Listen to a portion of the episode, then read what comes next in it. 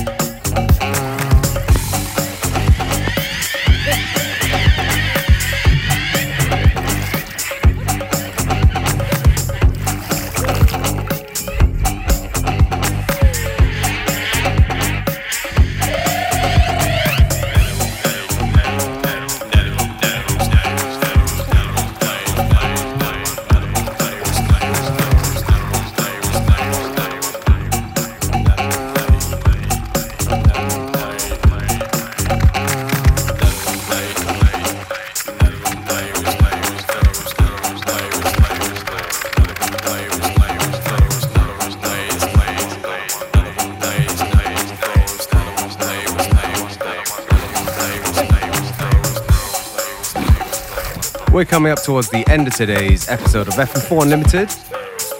Me, DJ Beware, I'm going to take this opportunity to say thank you for tuning in.